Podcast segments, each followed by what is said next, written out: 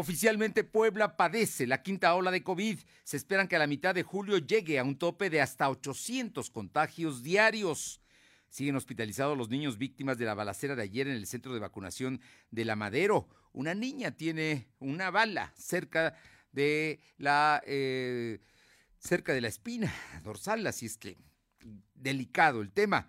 El ayuntamiento insiste en fijar condiciones y límites a los motociclistas que se han convertido en, eh, en, factores de violencia. Y hoy, en Puebla Tecnológica, Fernando Thompson nos habla sobre el robo de identidad. La temperatura ambiente en la zona metropolitana de la ciudad de Puebla es de 24 grados. Lo de hoy te conecta. Hay bloqueos en el puente internacional. Está pidiendo el apoyo de la policía. Noticias, salud, tecnología, entrevistas, debate, reportajes, tendencias, la mejor información. Lo de hoy, Lo de hoy radio con Fernando Alberto Crisanto. Bien, muy buenas tardes. Me da un gusto saludarle en esta Em, tarde de miércoles 29 de junio de 2022. Ya estamos a punto de que concluya el, el, mes de junio, el primer semestre del año. Y bueno, la intención es informarle de todo lo que está pasando aquí. Le comento que eh, se da a conocer que Aeroméxico sale de la Bolsa Mexicana de Valores y pues es, es un asunto que habla de la situación económica que en este momento se está presentando y que sin duda, sin duda está afectando eh, la economía del país. Aeroméxico avala la salida de la Bolsa Mexicana de Valores. Y bueno, en, más información le comento que el presidente de la República dijo que simple y sencillamente no está, eh, no tiene opinión en torno a la propuesta del dirigente nacional del PRI hecha ayer en el sentido de eh, permitir legalmente el uso de armas de más grueso calibre a todos los mexicanos para que tengan en su casa y en sus negocios con qué defenderse y que lo sepan los criminales. Dijo que lo discutan donde se tiene que discutir. Yo simplemente no, no comento. Y bueno, en Tamaulipas murió. Mataron a otro periodista eh, en, el día de hoy y, ya se siguen, se siguen sumando en estos casos. Tremendo el tema de que le, que le estamos dando a conocer. Y en el asunto de los eh, mexicanos que murieron, son 27 de 52 que eran inmigrantes ilegales, iban en una, una caja de un tráiler allá en los Estados Unidos. Tráiler que pasó dos aduanas adentro de los Estados Unidos, no en México, adentro de los Estados Unidos pasó dos aduanas y nadie dijo nada. Ahí están las autoridades estadounidenses como para que sancionen a quien sea el responsable. De ellos se estima que son cinco mexicanos, aunque la secretaria de Gobernación Estatal dijo que no hay todavía eh, ninguna confirmación, pero extraoficialmente se conoce que son por lo menos cinco eh, poblanos los que iban en esa caja de tráiler, esa caja fatal. Gracias a los amigos y amigas que nos escuchan en Radio Cañón, la 1280 en la XEG, aquí en la capital poblana y la zona metropolitana. También estamos en el 93.5 en la Qué Buena de Ciudad Cerdán, en la Sierra Norte, allá en Radio Jicotepec en el 92.7 y en el 570. Y en el sur del estado, La Magnífica, en el 980 de Izúcar de Matamoros. A todos, muchas gracias por estar con nosotros y también a quienes nos sintonizan y nos siguen a través de www.lodehoy.com.mx y en, nos pueden encontrar también en las redes sociales como LDH Noticias, en Facebook, Instagram, Spotify, Twitter y en nuestro canal de YouTube todo como LDH Noticias. Y el tema del COVID sigue siendo noticia. Hoy oficialmente se reconoce que estamos en una quinta ola y también se advierte que en julio el número de contagios va a ser mayor, casi llegar hasta 800 diarios positivos. El asunto no es menor, así es que más vale cuidarnos, continuar con el tapabocas, el lavado de manos continuo, la, el, el uso del gel antibacterial, la sana distancia y en la medida de lo posible evitar las grandes concentraciones. ese es un asunto que, que vamos a ver cómo se resuelve. Ya hay medidas que, como el hecho de que Protección Civil supervise donde haya más de 300 reunidos. Vamos a ver, vamos a ver qué es lo que pasa. Por lo pronto, tenemos la información oficial del secretario de Salud, Silvino Cuate. Muy buenas tardes. Muy buenas tardes, pues informarles que, como lo mencionabas, el secretario de Salud, José Antonio Martínez García, reconoció que hay una quinta ola de contagios COVID en Puebla, donde prevalece la variante Omicron y se espera que para la segunda quincena del mes de julio se alcance el pico más alto con 800 positivos por día. Sin embargo, el secretario aclaró que pese al alto número de contagios que se tiene previsto, esto no va a proporcionar eh, el mismo número de pacientes hospitalizados, ya que solo se proyecta tener entre 800, eh, perdón, entre 80 y 120, equivalente al 10% de ocupación hospitalaria de todos los nosocomios de la Secretaría de Salud. Además, aseguró que los medicamentos contra COVID pues, se tienen cubierto, al igual que el número de ventiladores, esto solo en caso de que sea necesario. Escuchemos parte de lo que mencionaba el secretario. Medicamentos para manejo COVID al 100%, gobernador, y para el manejo de las distintas enfermedades, todo lo que le llamamos cauces, que es nuestro cuadro eh, básico de medicamentos, tanto en hospitales de alta especialidad como en hospitales generales e integrales y centros de salud. Estamos al 87%, gobernador. Y bueno, en relación a los contagios actualizados, dijo que se contabilizaron 430 casos positivos, pero sin defunciones. Actualmente en todo el estado hay 2.459 casos activos distribuidos en 58 municipios. De estos, 22 están hospitalizados, pero sin ninguno, sin ninguno con ventilación mecánica asistida. Fernando. Bueno, afortunadamente se ha reducido el número de hospitalizados y, y, también el número de víctimas mortales, o sea que no hay pero el COVID es una enfermedad que deja secuelas, por eso es muy importante las vacunas y sobre todo cuidarse, porque ya vimos que con todo y vacunas, con todo y refuerzos, hay gente que se llega nuevamente a contagiar, ¿no? Así es que más vale cuidarnos, Silvino.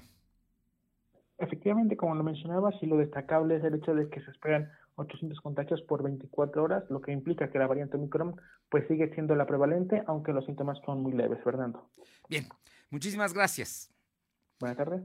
Alma Méndez, va el segundo día de vacunación. Se modificó, se ampliaron de cuatro que había a cinco. Se quitó totalmente el de la Francisco y Madero y se aumentaron los cesas de la Libertad y de la Romero Vargas, junto con el Hospital General del Sur, el Hospital del Niño Poblano y el Centro Expositor. Se ampliaron también los horarios. Pero el asunto es que siguen las largas colas. Hoy había niños desde las 3 de la mañana y sus papás formados allá en el centro expositor, todo porque ayer hubo gente, eh, personas, niños y papás que eh, estuvieron casi siete horas formados en las filas para ser vacunados. Te escuchamos, Alma. Gracias, Fernando. Muy buenas tardes a ti y a todo el auditorio de Delorey. Pues como bien comentas, nuevamente con grandes filas y, bueno, pues ahora sí con tranquilidad se realizó la jornada, de, se realiza la jornada de vacunación anticovid para niños de 5 a 11 años con 11 meses en el CESA de la Libertad, así como en el CESA de la Romero Vargas. Y bueno, también cabe comentar, Fernando, que eh, se puede ver a los elementos de seguridad en las inmediaciones de estos nosocomios, así como en los, eh, en los otros eh, sedes de eh, los módulos de vacunación que acabas de mencionar. Esto después de que el día de ayer pues, se suscitara una balacera contra un masculino de nombre Fernando F., alias La Zorra, en el Centro de Salud de la colonia Francisco Madero, donde bueno, pues, la Secretaría de Salud, como ya habías comentado, pues eh, hizo el cambio de esta sede y bueno, pues es por eso que habilita el César de la Libertad y la Romero Vargas. Y bueno, pues también eh, quiero mencionar que dicha jornada se amplió, como ya comentabas, el viernes primero de julio y también se amplió el horario de atención hasta las 17 horas, pues, como bien comentas, eh, muchos de los niños estuvieron formados de 5 a 8 horas, incluso, bueno, pues eh, en medio de, la lluvia. Y bueno, es por ello que, eh, por eso es que la Secretaría de Salud decide nuevamente, pues ahora sí que ampliar hasta el día viernes. Y bueno, eh, sí es eh, importante precisar que este eh, miércoles, bueno, pues eh, se está vacunando a los menores eh, cuyo apellido empiece con las letras J, K, L, M, N y N, y el jueves con la O, P, Q, R, S y T, mientras que el viernes primero de julio serán los U, D, W, X, Y y Z. La información. Así es que se amplió, de jueves pasó a viernes, se están tratando de que haya menos niños formados en las filas, pero aún así se notan las filas largas. Alma.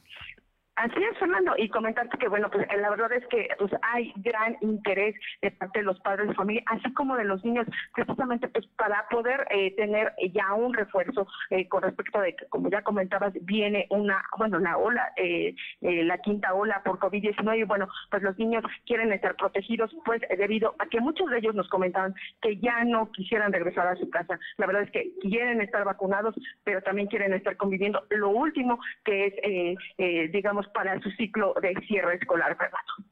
Bueno, pues ahí está ya este asunto de los niños y vamos, vamos a estar pendientes de lo que sea. Por cierto, que el día de hoy la Secretaría de Educación Pública Federal sacó un acuerdo por el cual ni en escuelas privadas ni particulares se puede reprobar a ningún niño. El mínimo será el 6, pero todos los niños y jóvenes de primaria y secundaria van a pasar en este año. ¿Por qué? Pues obviamente por la irregularidad del ciclo escolar, concretamente el hecho de que hayan estado por meses en eh, el sistema híbrido presencial y también en línea. Así es que es la decisión que se tomó por parte de la Secretaría de Educación Pública. Gracias, Alma. Seguimos a Silvino Cuate, regresamos contigo porque el secretario de Salud el día de hoy, dentro de toda la información que ha estado dando a conocer del COVID y de los niños y de las vacunas que se están aplicando, que fueron eh, el día de ayer 55 mil, la mitad de lo que se tenía programado. Bueno, el día de hoy también dio a conocer el estado de salud de las víctimas de el ataque armado que se vivió ayer allá en el Centro de Salud de la Francisco y Madero, donde hubo cuatro heridos, pero Dos de ellos, dos de dos menores están graves y dos eh, mayores con problemas, pero todavía están hospitalizados. Te escuchamos, Silvino. Informarte que el secretario de Salud, José Antonio Martínez García, eh, presentó el informe sobre el estado de salud de las personas lesionadas en el tiroteo del Centro de Salud Francisco Madero. Dijo que de los cuatro heridos, dos están graves, pero sin complicaciones en su recuperación y los demás en próximos días serían dados de alta indicó que la niña de 9 años se encuentra en el hospital de Niño Poblano, está delicada y se le hará una extracción de un proyectil que se encuentra cerca de la columna vertebral, mientras que un niño de 10 años de, esta edad está en vigilancia luego de saturar las heridas que fueron donde le pegó un proyectil, allá le cosieron las heridas y este se espera que el viernes ya ha dado de alta en tanto que un paciente masculino internado en el Hospital de Traumatología y Ortopedia de 57 años tuvo una herida por arma de fuego en el fémur izquierdo. Sin embargo, no hubo lesiones graves, por lo que fue dado de alta este martes 28 de junio.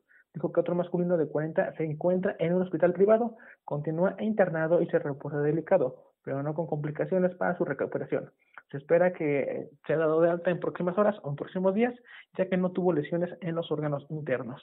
Y bueno, ante este panorama, el gobernador Miguel Barroso Huerta dijo que fue un acontecimiento lamentable, mismo que ya está siendo investigado por la Fiscalía General del Estado de Puebla. Además, señaló que se reforzará la seguridad en todos los puntos de vacunación. Escuchemos parte de su mensaje. Sicarios que llegan a atacar a una a otro, a otra persona, al parecer también de comportamientos irregulares, ahí donde está llevando, a, parece que a su hijo a vacunar. Vean nada más la situación que se presenta. Bueno, cuestionado sobre si luego de, lo ocurrido estaría a favor de que los motociclistas portaran un distintivo para que puedan identificarse, el gobernador señaló que es una competencia totalmente del ayuntamiento y estaría a favor de que si se impulsa, pues que se aplique, pero con regulaciones, Fernando. Bueno, pues ahí está el asunto, ¿no? Sobre los niños, dos, una de ellas grave, está en el hospital del niño poblano porque tiene un proyectil cerca de la columna vertebral y otra más que están en supervisión porque le entró y salió la, bala, pero van a ver que no tengan ninguna consecuencia. Y hay dos personas heridas, una de ellas es la zorra, ¿no? Entonces, este, por cierto que creo que es la que está en el hospital privado.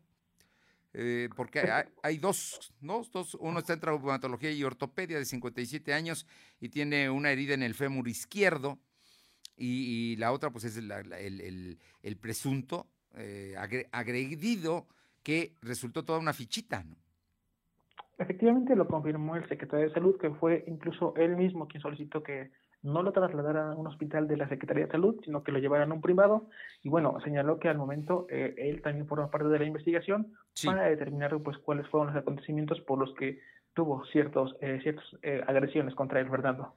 Trascendieron ayer el hecho de que podría ah, ser una ejecución. Lo cierto es que si esto fuera así, fuera así el tema, pues obviamente mm, lo hubieran asesinado, ¿no? Para eso son los sicarios. Yo creo que más bien le querían meter miedo, me parece. Pero eso habrá que ver qué deriva de la investigación. Y del tema también habló el presidente municipal, ¿no? Está, insistiendo en, en normar el uso de las motocicletas porque se han convertido en un elemento de violencia para agredir a los poblanos de distintas formas, especialmente como lo vimos ayer. Comentarte que tras la balacera, pues el presidente Eduardo Rivera Pérez informó que no se ha descartado la propuesta de que los conductores de motos porten el número de placas en un chaleco o en el casco. Sin embargo, dijo que esa propuesta debe ser avalada por el Congreso. El alcalde explicó que esta iniciativa deberá ser abordada por todos los legisladores, donde cada uno deberá analizar si es viable y de ser así, se va pues a, a aprobar en el pleno, posteriormente se va a aplicar en el municipio. Además dijo ser respetuoso de las críticas que se han realizado en relación a esta propuesta para los motociclistas. Respecto a los, y también, bueno, el alcalde señaló que esa propuesta pues está impulsando y que incluso se están eh, pues tomando en cuenta todas las posiciones de los legisladores. Escuchemos parte de lo que menciona. Análisis, ellos tendrán la última palabra. Algunos opinaron que esto no sería viable, respetamos. Y si no, lo que estaremos eh, realizando y continuando haciendo al respecto en este tipo de acciones son los operativos que llevamos a cabo de manera permanente por parte de la Secretaría de Seguridad Ciudadana. Eh, ratifico que dentro de lo sucedido el día de ayer, como primeros respondientes, hay elementos que se han proporcionado por un proceso de secrecía y de investigación de los hechos, que eso ya está en manos de la Fiscalía bueno, como escuchamos en relación al acontecimiento de, ayer, el presidente señaló que fueron la, fue la policía municipal la que tuvo el primer contacto. Posteriormente eh, se le otorgó a la Fiscalía General del Estado de Puebla toda la información para las averiguaciones correspondientes. Asimismo, informó que la madrugada de este miércoles se registró un incendio en la fábrica de reciclaje en la comunidad de Buenavista, en San Baltasar de Tela, pero hubo saldo blanco. Eh, también se hará una revisión de cómo están los almacenes para evitar posibles incidentes. El alcalde explicó que al momento del incendio las personas que viven cerca del lugar fueron trasladadas al auditorio y a la biblioteca pues para tenerlas en resguardo. Posteriormente, Protección Civil determinó que un grupo podría entrar, mientras que el otro debe esperar a que se terminen de hacer las revisiones. Fernando. Bien, gracias. Y el presidente López eh, Obrador designó a Rabindranath Salazar como coordinador general de política de gobierno de la presidencia y a César Yáñez, su vocero que por cierto vive en Puebla, como subsecretario de Desarrollo Democrático, Participación Social y Asuntos Religiosos de la Secretaría de Gobernación. El presidente López Obrador realizó este martes dos nuevos nombramientos en la presidencia y la Secretaría de Gobernación. El mandatario designó a Rabindranath Salazar como coordinador general de política y gobierno de la presidencia de la República y a César Yáñez como su subsecretario de Desarrollo Democrático, Participación Social y Asuntos Religiosos de Gobernación. Ambos pues son políticos muy cercanos a él. Salazar eh, Solorio se desempeñó hasta este martes como subsecretario de Desarrollo Democrático, el puesto que ahora tiene eh, César Yáñez, quien eh, se estaba como coordinador general de política y gobierno de la presidencia de la República. Así es que hizo enroques el presidente López Obrador. Rápidamente, dinos, Aure Navarro, aquí en Puebla, las diputadas panistas federales condenan la agresión ayer en el Centro de Salud de la Francisco y Madero. Así es, Fernando, comentar que las diputadas federales por el TAN, Genadora Huerta Villegas y Carolina Huelgar Martínez, pues condenaron la balacera que se registró en inmediaciones del módulo de vacunación en la colonia Francisco y Madero, donde cinco personas pues, resultaron heridas, entre ellas dos menores que esperaban pues ser vacunados contra COVID. Mientras Huelgar exigió a las autoridades que se ponga un alto a este tipo de acontecimientos para evitar que se siga perdiendo las garantías de seguridad de las familias, pues esta idea fue reforzada por Huerta Villegas al pedir a la Fiscalía General del Estado pues ve como responsables de haber iniciado la balacera donde estaban presentes estos niños. Ambas integrantes del grupo parlamentario del PAN en la Cámara de Diputados coincidieron en que lo ocurrido ayer por la mañana en la jornada de vacunación infantil pues es muestra de que en Puebla la autoridad se está viendo rebasada por el crimen organizado, Fernando. Bueno, declaración fuerte la que hicieron las diputadas federales panistas. Gracias. Gracias. Son las 2 de la tarde con 18 minutos, 2.18. Lo de hoy es estar bien informado. No te desconectes. En breve regresamos. Regresamos. Lo de hoy eres tú. Tu opinión nos interesa. Deja tu mensaje vía WhatsApp al 2223 2375 83. Comparte tus imágenes y tus reportes por Telegram al 2223 2375 83. Seguro la conoces. Cuando logra tu atención, te cautiva. A veces no puedes alejarte de ella. Sabes que nunca te juzgaría y donde quiera que estés, estarás cerca de ti. Exacto. Es la radio. 100 años con nosotros. CIRT, Cámara Nacional de la Industria de Radio y Televisión. Gracias. El Tribunal Electoral garantiza los derechos políticos de las personas que formamos parte de la comunidad LGBTTIQ+, y ha hecho posible nuestra participación política en igualdad y libertad. La diversidad y participación política sin discriminación son temas fundamentales para el Tribunal Electoral. Tribunal Electoral del Poder Judicial de la Federación. Justicia que fortalece la voluntad ciudadana.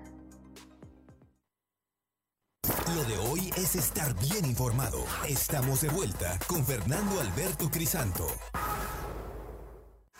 La tecnología es lo de hoy. Mantente conectado.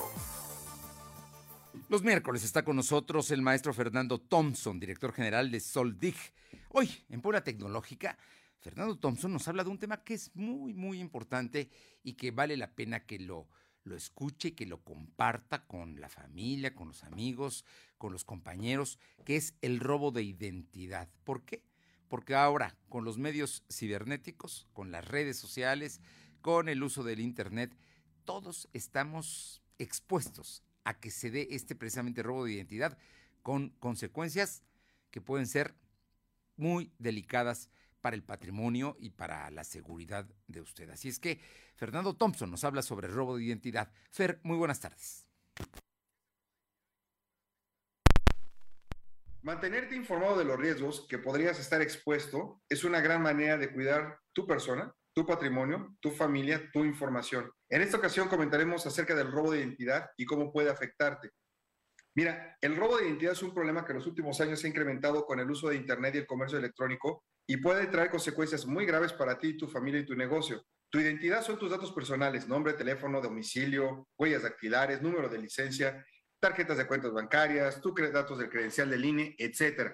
Y se lleva a cabo cuando alguien toma estos datos y se usan sin tu permiso para ejecutar acciones cotidianas o extraordinarias como sacar un crédito, obtener servicios médicos, incluso personificarte a ti en caso de que este ladrón sea detenido por la autoridad. Ojo, ¿eh?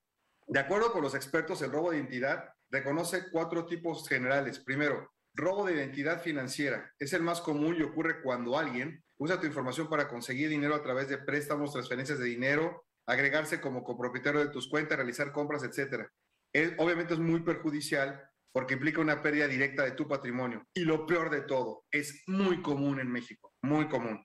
Segundo, robo de identidad eh, delictiva. Ocurre cuando alguien asume tu identidad para evitar consecuencias jurídicas, es decir, alguien da tu información a las autoridades cuando ha sido detenido, los ladrones poseen documentos oficiales obtenidos de manera fraudulenta y sus efectos podrían ser dañinos, puesto que muchas, muchas víctimas lo descubren muy tarde y ya te quedas con antecedentes penales y tú ni siquiera los cometiste. El siguiente es robo de identidad médica.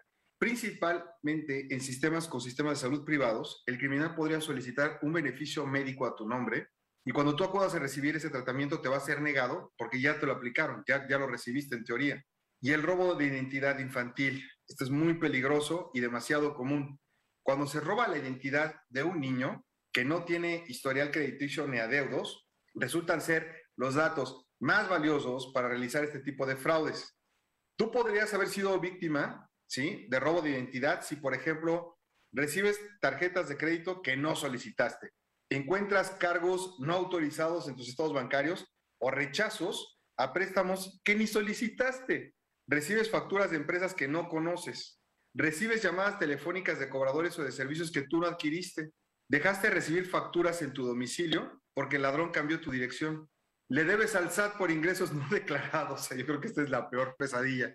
Entonces, para protegerte, es importante que estés atento de las diferentes amenazas cibernéticas como el phishing, el vishing, los troyanos, publicidad engañosa y demás. Por ejemplo, si recibes una llamada de tu banco y te piden algunos datos personales, es mejor que les contestes que tú te pondrás en contacto con ellos, con la institución directamente o que vas a ir a la sucursal o que tú les marcas y cuélgales. También, tienes que mantener una estricta vigilancia de tus estados de cuenta, de tus facturas y de a quién entregas tu información personal y cómo la protegen. Tu gimnasio, tu banco, tu club, tus compras. Cuidar tus datos es tan importante como cuidar tu salud física y mental. Así, así que hay que hacerlo, ¿ok? Nos escuchamos la próxima semana. Gracias, Ser. Qué importante estas recomendaciones. Si quiere volver a escucharlo, quiere recomendarlo, quiere compartirlo, lo puede hacer a través de eh, las redes sociales. Estamos como LDH Noticias y también en eh, la plataforma www.lodehoy.com.mx. Silvino Cuate, esta mañana el presidente municipal estuvo en la jornada número 22 de limpieza. ¿Dónde fue, Silvino? Pues informarte que el presidente Eduardo Rivera Pérez encabezó la jornada de limpieza número 22 que se realizó desde la Universidad Mesoamericana. En el uso de la palabra, Rivera Pérez dijo que en estos meses se han podado más de 4 millones de metros cuadrados en diferentes puntos de la ciudad. Destacó que una buena imagen de Puebla lleva a que la ciudadanía cuide los espacios públicos, mientras que un lugar sucio invita al vandalismo. Escuchemos parte del mensaje. La estética, insisto, por eso de la ciudad es fundamental. Porque un espacio sucio te invita al delito, un espacio sucio te invita al desorden, ¿sí? a las adicciones, al descuido. Un espacio limpio te invita cuando tienes buena estética ¿sí? a disfrutarlo, a cuidarlo. Y este es el ejemplo que da la Universidad Mesoamericana junto con Comentarte que el alcalde indicó que se limpiaron más de 2.800 metros cuadrados, se, colocaron, se colocó pintura, señalamientos, el sembrado de árboles y el retiro de pendones. Fernando. Bien, pues continuará, continuará esta, y, tiene toda la razón Lalo Rivera, ¿no? Es un asunto incluso de, de cultura, de, de, estar en un lugar adecuado, un lugar propicio para evitar precisamente todas estas cosas que esconden a veces y que usan los delincuentes. Muchas gracias. Alma Méndez, la iglesia hoy se manifestó concretamente la Arquidiócesis de Puebla, que ha tenido desde hace años un grupo importante sobre el tema de la movilidad humana y donde se ayuda y se atiende a los migrantes que pasan por aquí. Habló, habló del tema de Texas y, lamentó lo terrible que fue este, este asunto de encontrar los cadáveres de migrantes, ya 52 muertos en una caja de un tráiler allá en San Antonio, Texas. Te escuchamos, Alma. Gracias, Fernando. Pues como bien comentas, la dimensión de movilidad humana de la Arquidiócesis de Puebla lamentó el fallecimiento de 52 migrantes que fueron encontrados muertos el pasado lunes en un remolque abandonado cerca de San Antonio, Texas. Bueno, pues mediante un comunicado de prensa se detalló que, eh, bueno, pues 22 de estos que son mexicanos y, bueno, pues por, eh, por lo tanto, pues la Arquidiócesis reafirmó su compromiso de seguir protegiendo y acompañando e integrando a los migrantes. Y, bueno, pues asimismo hizo llamado para que las instituciones y la sociedad civil se solidarice ante este hecho. Aseguro que ante esta situación eh, se ve en la necesidad de seguir ayudando y asesorando a todos los migrantes para que no caigan en manos de personas sin escrúpulos y con fines de trata de personas que se aprovechen de su necesidad y obviamente pues evitar que este tipo de desgracias se vuelvan a repetir. La información para pues sí, es importante que esto no se vuelva a repetir. Por cierto, que en este momento se está anunciando que se crea un grupo especial de Estados Unidos, México, Honduras y Guatemala, precisamente para evitar el tráfico de personas. Ojalá, ojalá y funcione. Gracias. Seguimos al Ahora Navarro, el Partido del Trabajo y sus diputados locales eh, dicen, ahora, si van a ayudar a la mujer, que la ayuden en serio y que parte de las prerrogativas que reciben los partidos se dedica a la capacitación de las mujeres. ¿Es así? Así es, Fernando. En ese sentido, comentarte que la bancada de cinco diputados locales del Partido del Trabajo en el Congreso local, pues adelantaron este día que promoverán una iniciativa para impulsar, como bien lo decías, la participación de las mujeres en la vida política del Estado de Puebla, con la finalidad de lograr ocupar pues mayores espacios rumbo a los comicios del 2024. Y es que fue en voz de la coordinadora de diputados del Congreso local, Nora Medina Escamilla, quien explicó que esta iniciativa que será presentada ante el Pleno este jueves, pues busca que los políticos amplíen al 10% el financiamiento destinado a la capacitación, promoción y liderazgos políticos de las mujeres. Escuchemos a las petistas. Todo implica que tenemos y necesitamos a mujeres preparadas, a mujeres que estén convencidas y comprometidas, pero sobre todo que estemos también preparadas para enfrentar lo que significa el ejercicio del poder, el ejercicio de la vida pública. Y esto pues únicamente se puede hacer con la preparación, con la capacitación, con el apoyo y el liderazgo, desde luego, de los partidos políticos. Principal o el lugar o el primer punto donde se violentan las mujeres para el ejercicio de sus derechos políticos electorales son los partidos políticos. Por eso el PT está eh, dando un paso bueno, comentar, Fernando, que en este mismo anuncio, pues Ernesto Villarreal Cantú, comisionado político nacional del PT en Puebla, pues no descartó que el partido pueda tener la opción de proponer a Morena candidato a la gubernatura en el 2024, pero dijo que eso dependerá precisamente de los acuerdos que se logren rumbo a ese año electoral. Y bueno, de esta manera, Escamilla también enfatizó que la intención de esta iniciativa, pues es incrementar la posibilidad para que más mujeres pues, puedan participar en los comicios del 2024, Fernando.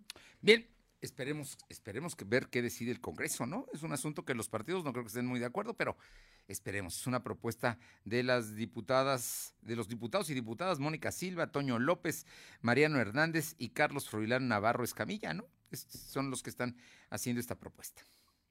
Así es, Fernando, ellos son los que están impulsando, incluso ellos mencionaban que se tienen mujeres capaces para poder estar al frente de candidaturas. Eso sin duda, ¿eh? Y yo creo que hay muchas mujeres que son mejor que muchos varones, la verdad. Gracias. Gracias. Son las 2 de la tarde con 30 minutos, 2.30. Lo de hoy es estar bien informado. No te desconectes. En breve regresamos. Regresamos. México necesita ideas de futuro, alternativas de futuro. Y esa es la razón por la que obtuvimos triunfos electorales en Guadalajara con Pablo Lemus, en Monterrey con Colosio, en Jalisco con Enrique Alfaro y en Nuevo León con Samuel García. Nos consolidamos como la tercera vía que necesita México. El futuro es naranja. Movimiento Ciudadano. Suscríbete a las notificaciones de lo de hoy.com.mx y entérate de lo que pasa en Puebla, México y el mundo. Fentanilo, heroína, cocaína, piedra, cristal. No importa qué droga química te metas, de todas formas te destruyes. Pero la sangre de las drogas nos mancha a todos. Mejor métete esto en la cabeza. Si te drogas, te dañas. Si necesitas ayuda, llama a la línea de la vida, 800-911-2000. Para vivir feliz, no necesitas meterte en nada. Gobierno de México. Lo de hoy es estar bien informado. Estamos de vuelta con Fernando Alberto Crisanto. El día de ayer, nuestra compañera Luz María Sayas de, eh, de Ciudad Cerdán, de eh, Chalchicomula, allá, nos comentaba de un asunto delicadísimo, que fue eh, la agresión a una niña de cuatro años de edad en la población de Chichiquila, donde además, además de, eh, que tres individuos abusaron de ella, a los cuatro años, también la asesinaron. ella o, la agredieron de tal manera que, que, estaba a punto de la muerte, según nos dio a conocer el día de ayer y que había sido trasladada de emergencia precisamente al hospital de eh, Chalchicomula. Mi compañera eh, Aure Navarro tiene información al respecto porque parece que la fiscalía ya, eh, ya actuó en ese sentido contra esta menor, cuatro años, imagínense nada más. Te escuchamos, Aure. Gracias, pues efectivamente comentar Fernando que la Fiscalía General del Estado confirmó hace unos momentos que de los tres involucrados en el feminicidio infantil de Brenda, pues se ha logrado la detención de dos sujetos. Ellos enfrentarán cargos por violación sexual, así como asesinato violento de la menor de cuatro años, originaria de Ocotitlán en el municipio de Chichiquila. Y es que mientras familiares y amigos de las familias de la pequeña Brenda, pues alistan una marcha en su comunidad en unos minutos a las tres de la tarde para exigir que se dé con todos los responsables de haber atacado sexualmente y asesinado con saña a la menor, pues la Fiscalía General del Estado ya confirmó que la investigación del caso continúa para dar con el tercer implicado. Y es que la Fiscalía General del Estado confirmó que una vez que se judicialice el caso, pues estará brindando mayor información, Fernando. En tanto, los presuntos responsables pues responden a nombre de Antonio de 29 de 20 años, así como al nombre de Mauricio de 19 años de edad. Y bueno, se desconoce la edad todavía del tercer implicado. Fernando. Bueno, pero por lo pronto dos ya están detenidos, ya se sabe quiénes son y esperemos que caiga el tercero y sobre todo, ¿sabes qué? Que se haga justicia, porque estas cosas no pueden suceder y lo, lo que es más importante, no pueden quedarse en la impunidad. Se tiene que actuar contra estos, em, pues, ¿qué te diré? Criminales, ¿no? No, no, no hay otra manera de considerar a estas personas que agreden a una niña, imagínate nada más, y luego terminan asesinándola. No, no, no, no tiene nombre. Gracias. Gracias. Es la una de la tarde con 35 minutos, una con 35. Silvino Cuate, el gobernador Barbosa, el día de hoy habló de un asunto que, que puede ser muy importante, que es cambiar la ley orgánica municipal y evitar que los policías municipales se, pues, sean cómplices de la delincuencia. ¿De qué se trata, Silvino? Pues comentarte que el gobernador Miguel Barroso Huerta abrió la posibilidad de hacer una adición a la ley orgánica municipal para que los policías, además de tener el examen de control y confianza, cuenten con un certificado estatal para garantizar que no se vinculen con actos delictivos. Señaló que esta medida se estaría incluyendo para evitar actos de corrupción al interior de la policía, ya que en repetidas ocasiones se han comprobado que hay ciertos vínculos. Rosa Huerta solicitó al consejero jurídico Carlos Palafox hacer una revisión de la constitucionalidad a fin de evitar violar la autonomía municipal. Fernando. Bueno, pues este asunto no, no es menor. Vamos a ver qué dicen los presidentes municipales también, ¿no? Efectivamente, tendrá que ser eh, corroborado y también abordado con los diferentes eh, presidentes municipales. Esto porque entra en la competencia municipal pidiendo un requisito extra para que todos los policías pues, puedan ejercer como vigilantes en la ciudad. Fernando. Bien, muchísimas gracias, Silvino. Buenas tardes. Buenas tardes. Y esta tarde está, y le agradezco muchísimo que nos tome la llamada a la eh, maestra e investigadora Ivonne Martínez Hernández, integrante del Centro de Innovación de Aprendizaje de la UPAEP. Y es que hoy, eh, eh, maestra Ivonne, muy buenas tardes, muchas gracias. Y queremos platicar con usted del tema que qué está pasando con las agresiones a los niños. El día de ayer vimos porque estaban niños en una fila, formados aunque estaban sus papás, que llegaron y balearon la fila. Conocimos el tema de la menor, la, niña de cuatro años de edad en Chichiquila que fue abusada por tres individuos y asesinada. Encontramos a niños que eh, explotó un tanque de gas allá en la región de San Martín Texmelucan y seis de ellos resultaron heridos. ¿No los estamos cuidando?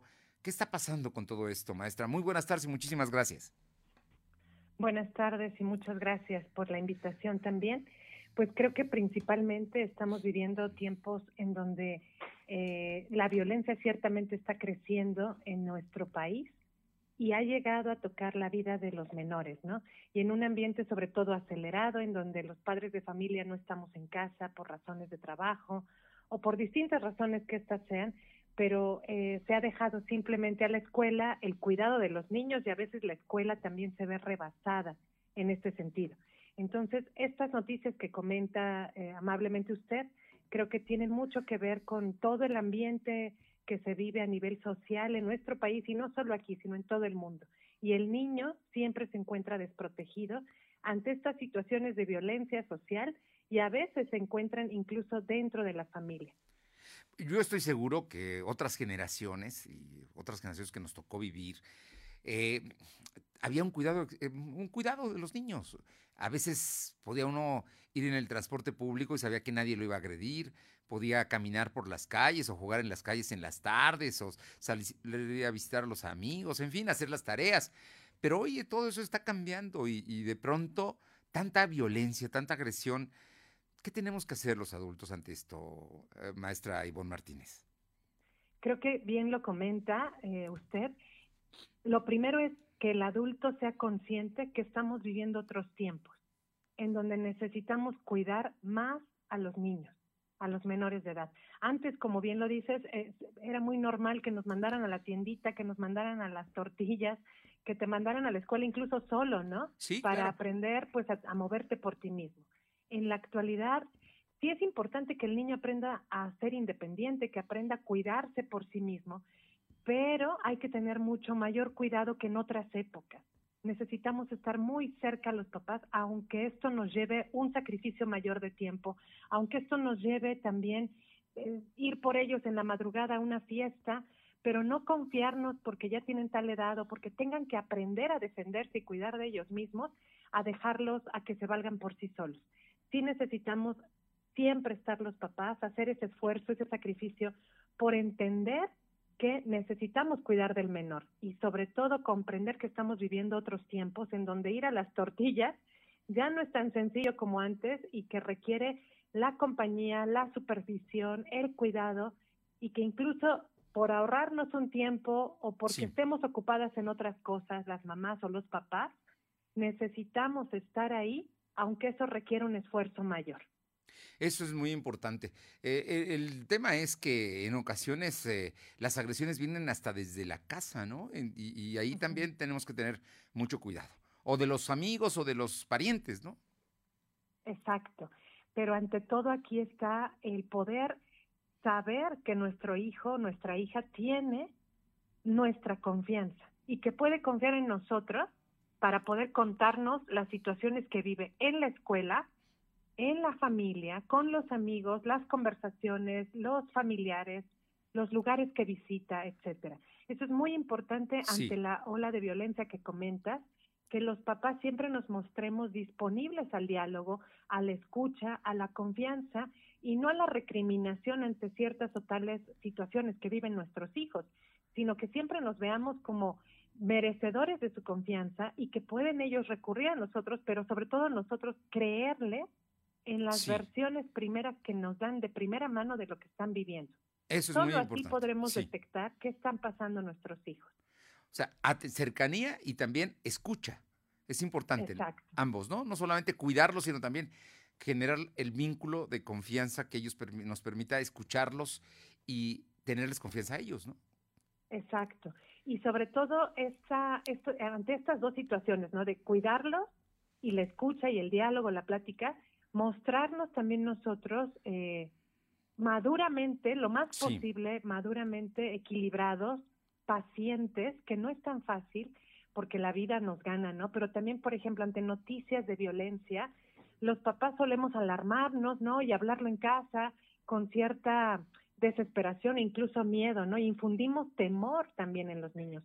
Es muy importante ayudarles a mantener ese equilibrio de armonía entre alegría, paz, serenidad ante las situaciones que se están viviendo para que los niños puedan mantener su, su propia infancia, su propia inocencia salvada de esto, enseñándolos a cuidarse, pero generando un ambiente adecuado de tranquilidad, de armonía, ¿no? De, de saber Sí. que el niño está resguardado en casa y que la familia es mi mejor lugar para estar seguro, para ser escuchado, para, para tener un espacio, un refugio seguro ante una sociedad cada vez más difícil.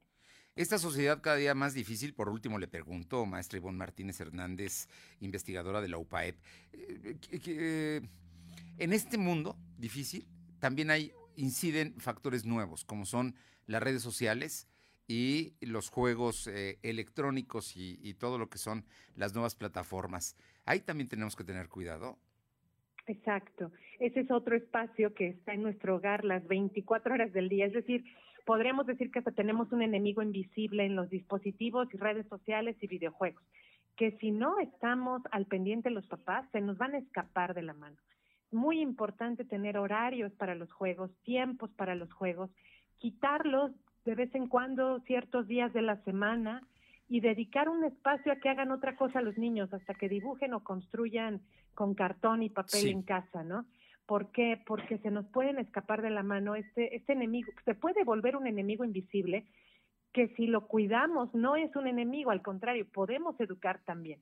Pero los papás necesitamos ser muy claros en las reglas, con adolescentes, con niños, y no creer que porque el niño llora y se desespera por no tener el videojuego o el artefacto digital, se nos va a escapar de las manos. Al contrario, necesitamos también trabajar ese tipo de reglas con el factor digital.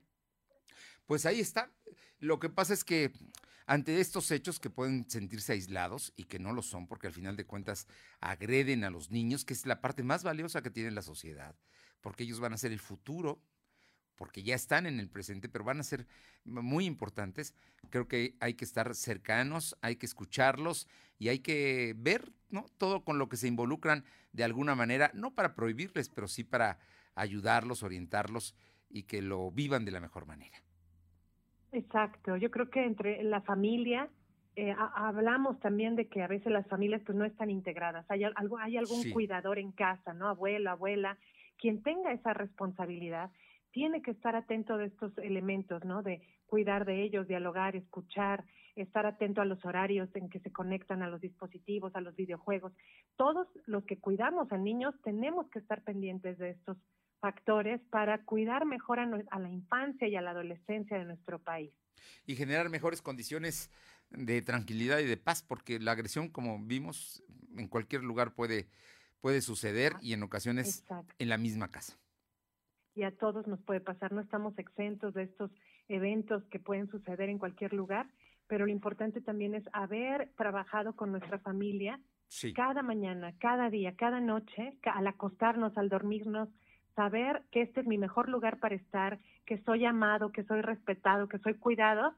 Y bueno, si me toca vivir un evento desafortunado, estoy eh, consciente de que mi familia es mi mejor resguardo y que fui nutrido y alimentado con amor y con cariño, ¿no? Pues maestra Ivonne Martínez Hernández, como siempre un gusto saludarle, es investigadora, integrante del Centro de Innovación de Aprendizaje de la UPAEP y verdaderamente creo que estos temas no hay que dejarlos a un lado porque hay que estar muy constante repitiendo finalmente porque, como le digo, los niños son lo más valioso que tenemos y están sometidos a un terrible ambiente de violencia. Así es, muchísimas gracias por la invitación. Muchas gracias, muy buenas tardes. Buenas tardes.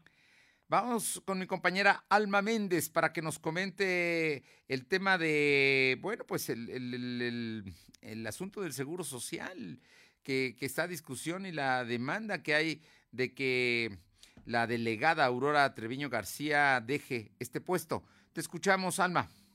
Gracias, Fernando. Pues luego del accidente registrado el fin de semana pasado en el Hospital General Zona 20, mejor conocido como La Margarita, la delegada del Instituto Mexicano del Seguro Social en Puebla, Aurora Treviño García, debe explicar ante la Cámara de Diputados, eh, más allá de los números, y aclare la deficiencia de los elevadores, así como de otras eh, cuestiones pendientes que existen en dicho nosocomio, señaló la Red Mexicana de Franquicias. Bueno, pues el vicepresidente... Eh, y experto en seguridad, Roberto Esquivel Ruiz Seco, refirió que cualquier deficiencia se debe denunciar ante las instancias correspondientes, incluso en la Fiscalía General del Estado, al señalar que está en riesgo la vida de los derechohabientes y los trabajadores. Finalmente, el secretario destacó que se han registrado otras deficiencias como casos de mujeres que embarazadas, embarazadas que no son atendidas y lamentablemente se han registrado fallecimientos por negligencia médica. La información, Fernando. Wow, qué tema, ¿no? Así es que, pues ahí está, está, está a debate. Oye, por cierto, eh, se está dando a conocer que el día de hoy están bajando el consumo de carne roja y blanca. ¿De qué se trata? Así es, Fernando. Bueno, pues comentarte que, bueno, pues el día de hoy hicimos un recorrido en, eh, bueno, pues eh, entre varios locales que venden eh, productos cárnicos y, bueno, pues debido al incremento de 14 pesos diarios en carne de cerdo, los negocios de venta de productos cárnicos reportan una caída del 40% en su vendimia, lo cual les dificulta el pago de renta en sus locales. José Luis Castillo López, dueño de una carnicería y pollería ubicada en la zona norte de Puebla Capital, contó a, a lo de hoy la falta de venta hace que ya no compre más producto, pues este debe salir en dos días, porque pasando esa fecha la carne se queda y los clientes piensan que ya no es fresca. Detalló que la carne de cerdo es la que más ha disparado su precio, al igual que el pollo, sin embargo la de res es la que ha mantenido su precio, pero pues aún así las amas de casa ya no compran por kilo, sino medios kilos o 50 pesos y cada tercer día. Lo mismo sucede con el pollo, pues dijo que la pechuga ha subido hasta 120 el kilo, el kilo de pierna y muslo está en 85 y bueno, eh, pues dijo que es eh, el material que se puede acomodar. Y bueno, pues contó que los distribuidores aseguran que seguirá el incremento de carne y ejemplificó que en diciembre, eh, que son las ventas buenas, no subió tanto el precio de la carne. La información, Fernando. Bueno, pues ahí está el asunto. Por otra parte, esta tarde la rectora de la UAP, que es científica, que es una gente, es química y que tiene pues, doctorados en investigaciones precisamente de temas de eh, microbiología, habló de la viruela del mono o viruela sísmica. ¿De qué, qué comentó la doctora Lilia Cedillo? Comentarte, Fernando, que la viruela del mono o viruela química es una enfermedad sónica viral que puede transmitirse de animales a humanos y el virus de la, eh, pues esta viruela eh, cínica es de ADN bacteriano. Sin embargo, dijo que la sociedad no debe alarmarse debido a que es una enfermedad tratable y mucho menos peligrosa que la viruela normal. Y bueno, pues esto lo aseguró la rectora de la Benemérita Universidad Autónoma de Puebla, Lilia Cedillo Ramírez. La académica también mencionó que dentro de los síntomas que se presentan son fiebre, dolor de cabeza intenso, dolores musculares, dolor de espalda, poca energía, ganglios linfáticos inflamados y erupciones o lesiones en la piel, donde lo más importante es atenderse para obtener el tratamiento indicado por el doctor indicado. La información. Gracias. Aure Navarro, platícanos de la propuesta que está haciendo el PRI, que el día de hoy dio apoyo a la, pues a la propuesta de su dirigente nacional, Alejandro Moreno, en el sentido de armar a la población y también eh, permitir que eh, policías y guardias porten arma incluso estando eh, libres, estando fuera de servicio. Así es, Fernando, desde el Comité Municipal del PRI aquí en Puebla, pues anunciaron que desde el Partido Nacional presentarán dos iniciativas de ley, una para que, como bien lo decías, elementos de la Guardia Nacional, Fuerza Aérea, la Marina y el Ejército, pues puedan portar en sus hogares sus armas de fuego y sin estar en servicio. Y bueno, la segunda para que ciudadanos puedan tener también acceso a armas de alto calibre, en ambos casos para defender a más familias de la delincuencia que ha crecido por la fallida estrategia de seguridad de Morena en el país. Y es que en voz de la diputada local de PRI, Isabel Merlo Talavera, pues se explicó que a la fecha se han documentado casos sobre militares que han sido secuestrados y asesinados fuera del horario de servicio. Por ello es que el PRI pues quiere que estén armados todo el tiempo para poder cuidar incluso pues así a las familias las 24 horas. De igual forma solicitarán que tanto la policía y fuerzas armadas pues no sean militarizadas y por el contrario se les dé capacitación, formación, equipamiento y mejores salarios para tener cuerpos policíacos fortalecidos y también actualizar así la plataforma México, Fernando. Bueno, pues ahí está, ahí está, son propuestas que vamos a hacer. Si pasan, yo veo muy difícil que en el Congreso tengan los votos necesarios. Ya el presidente López Obrador habló de esto esta mañana, dijo, a mí no me pregunten, no tengo posición, que lo debatan otros. Gracias. Gracias. Son las 2 de la tarde con 51. Lo de hoy es estar bien informado. No te desconectes. En breve regresamos. Regresamos.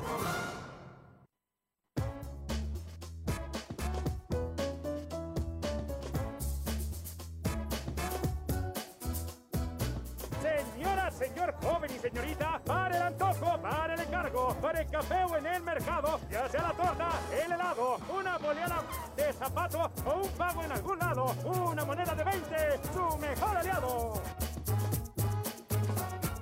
Las monedas de 20 pesos con distintos diseños son válidas para realizar y recibir pagos. Úsalas, Banco de México.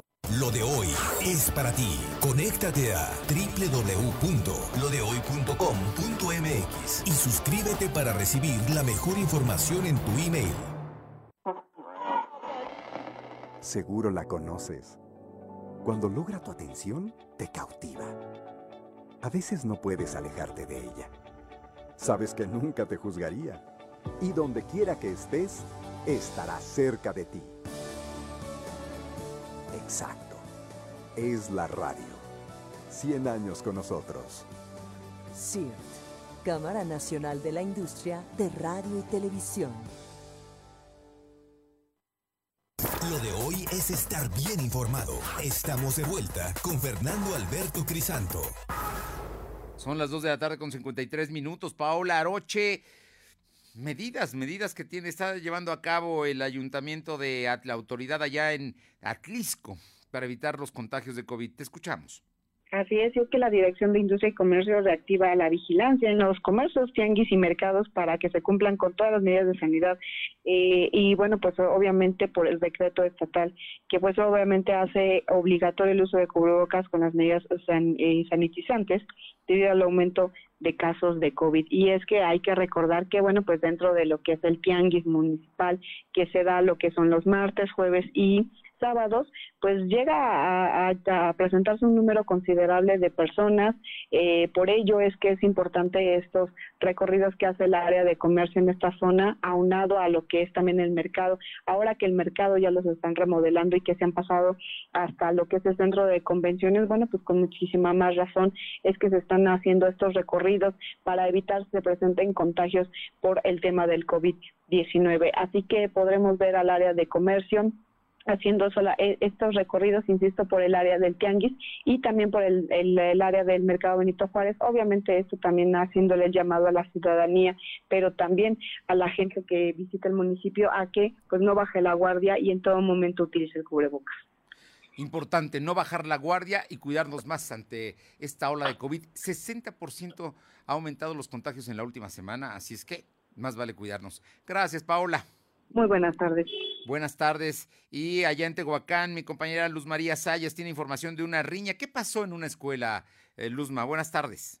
Hola, ¿qué tal, Fernando? Muy buenas tardes para ti, nuestros amigos de lo de hoy. Pues a todo parece indicar que, bueno, afuera de la escuela y dentro de las escuelas ya se volvió un ring público. Y es que a través de redes sociales, se puede apreciar riña en redes sociales dentro de la escuela del profesor Porfirio O. Morales, que tiene niveles de primaria hasta bachillerato, en donde lejos de poner orden los directivos, bueno, no se ha visto ninguna respuesta después de lo que pasó, ya que en un video que se ve claro, dos menores de edad se tunden a golpes y son aplaudidos por sus compañeros que hasta fueron grabados en un video que tarda aproximadamente 51 minutos dentro de las canchas deportivas. Esta no es la primera vez que se encuentran en un escándalo de esta de esta magnitud, ya que han sido continuamente los reportes que dentro de la escuela y fuera de la misma, ya sea niñas o varones se empiezan a, aliar, a, a, golpear afuera de las instituciones, sin que ninguna autoridad educativa o por, o por lo menos la seguridad pública pueda detapartarlo. Y esto ya es muy continuo. También cabe eh, recordar que hace mucho, hace unos días,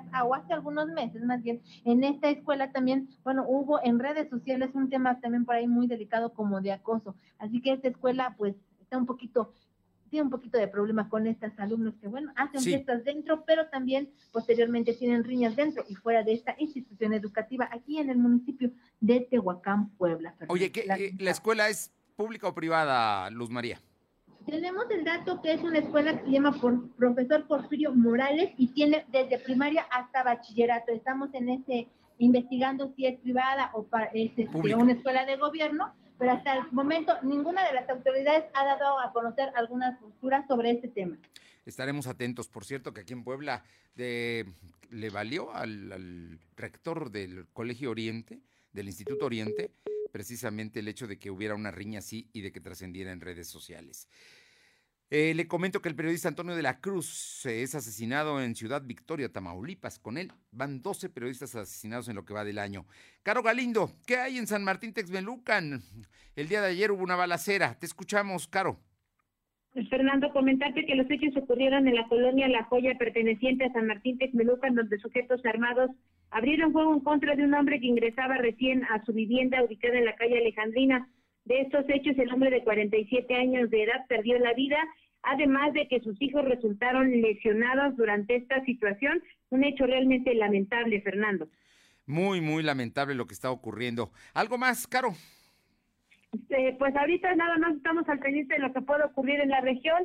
La Dirección de Protección Civil está haciendo monitoreo de los ríos. En el caso de San Lorenzo Chaucingo, la Dirección también de Protección Civil ha solicitado realizar inspecciones para evitar lo que ayer ocurrió en San Cristóbal Tepatlaxco con esta explosión por el almacenamiento de tanques de gas. Entonces ya va, a hacer inspecciones allí en la, en la cabecera municipal y las juntas auxiliares.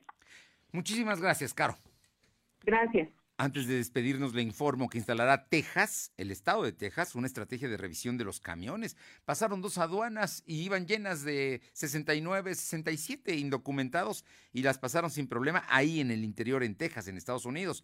Y por otra parte, reportan delicada la niña maleada en la fila de vacunación a que ayer fue precisamente víctima en, aquí, en Puebla. Y el presidente de la República hizo un enroque de sus colaboradores, César Yáñez, eh, que vive en Puebla, por cierto, pues es, ahora subsecretario de Gobernación. Y pues ahí estamos muy pendientes de lo, que, de lo que ocurra. Por lo pronto, que tenga una buena tarde de miércoles, es media semana. Vamos a cuidarnos.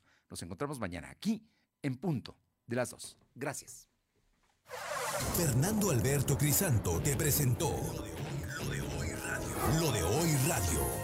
Te esperamos de lunes a viernes, de 2 a 3 de la tarde por esta frecuencia, en la cobertura más amplia a nivel estatal. Y síguenos en internet www.lodehoy.com.mx y en nuestras redes sociales como arroba LDH Noticias. Lo de hoy Radio.